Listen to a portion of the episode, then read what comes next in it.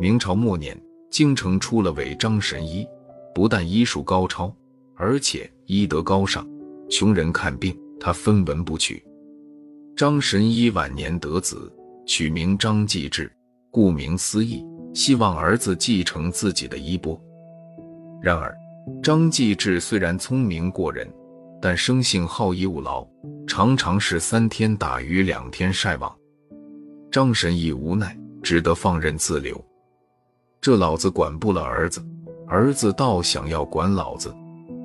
张继之渐渐长大，常埋怨父亲：“爹，你好不容易挣了点银子，为啥白白施舍给穷人？”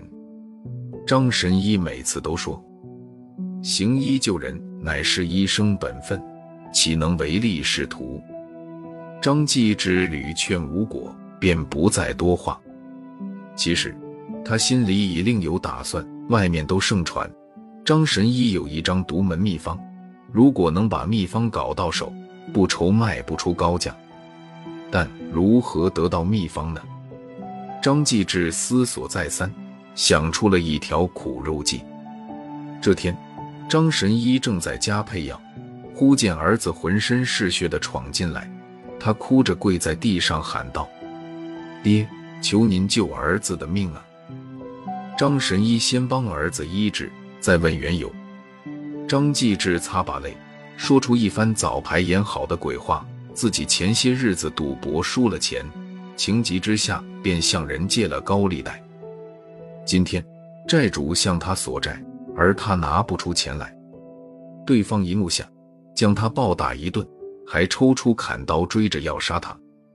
张神医气坏了，连声骂逆子。张继志接着演戏，哭着哀求：“儿子知错了，但那债主说，只要咱家能交出您的独门秘方，这债就一笔勾销；否则就要我的命啊！”张神医一听，脸涨得通红，痛骂儿子：“我根本就没有秘方，就算有，我也绝不会给你的。”说完，他径自进了药房。张继志见父亲如此绝情，不由恶向胆边生。他看了一眼药房，想起父亲每次都是一人进出那里，从不让他涉足，便认定秘方一定藏在那里。想到这，他闯进门去。张神医想推儿子出去，张继志一用力，张神医没防备，身子朝后倒去，头重重地碰在了桌角上。张继志失手闯下大祸，吓得魂飞魄散，当下对外谎称父亲是暴毙，草草办了丧事。w w w 点 o r i n s h e n g 五点 com，他继续在药房里四处翻找，后来都快挖地三尺了，也没发现什么秘方。父亲这一死，张继志没了生活进项，只好学着父亲的样子行医，毕竟他跟着父亲这么些年。还是有些基础的。半年后，有个身患头疼怪疾的外乡人来张家求医。张继志通过一番望闻问切，只觉此病奇怪，无法可解，便让病人另请高明。病人垂泪道：“我这是旧疾发作。三年前，张神医帮我止住疼痛，让我今年今日来复查，方可除去病根。”不想他竟比我先走一步，此症终无人再可医啊！言罢，放声大哭。张继志听得心烦，便挥手将他赶走。不想这病人并没远去，直到半夜犹在门外嚎哭。张继志心烦意乱，不由披衣起床，出门对病人呵斥道：“生死由命，富贵在天。”岂有因活不成而哭闹不止之理？病人止住哭声，拭泪道：“我岂是因自己而哭？我哭是因为张神医这样的善人竟无福无寿。”张继志打个冷战，这些日子他也时而自责。半年来已有数例病人他无法救治，而父亲若在，肯定能把他们治好。张继志觉得这些人也是因他而死，心中更是惶恐，自己害了那么多人，恐怕是要遭天谴的。这次张继志没料错，他的报应很快来了。地方官闻听张继志出身世家，便向皇上举荐了他。很快，圣旨下来了，召张继志进宫做御医。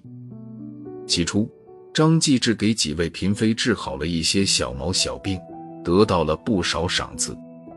可好景不长，这次太后得了恶疾，没半月竟瘦得只剩骨头。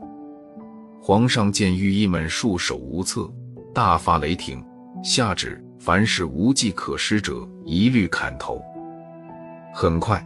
便有几颗人头落了地。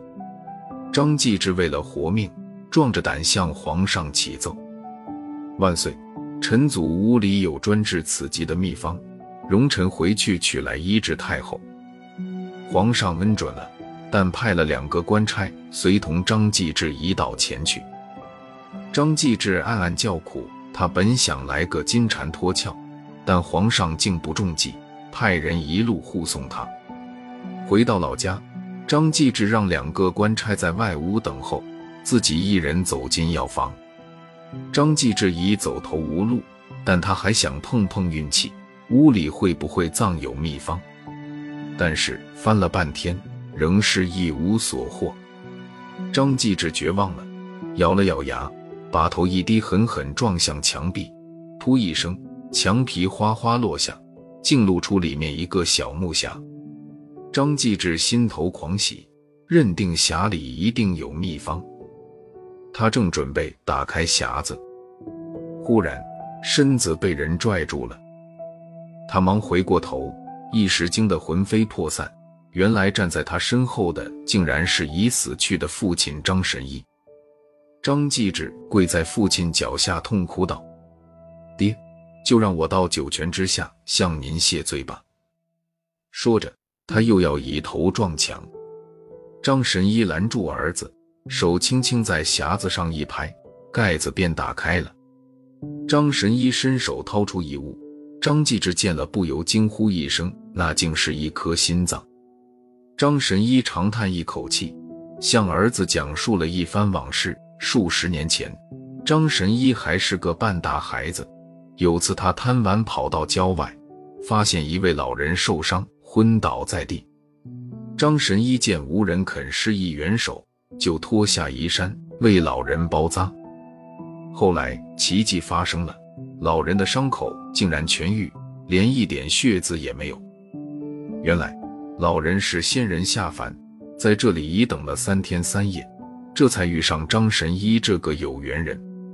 仙人留给张神医一个小木匣，里面装着这颗人心。他告诉张神医，一旦遇上无法解决的难题，就把人心换上，这样便能妙手回春。张继志听得入迷，忙问道：“这颗人心真的有此奇效？”张神医回答说：“每当我换上这颗人心，只觉豁然开朗。其实，所谓疑难杂症，并不是无药可解，只是一时难以琢磨。”而一旦换上这颗人心，我便会去掉烦躁功利之心，只专注于治病救人，难题自然迎刃而解。张神医说到这里，一把抓住张继志，帮他换上那颗人心。刹那间，张继志只觉世间万物都和自己无关，只有所学的医术如同烙印一般刻在心头。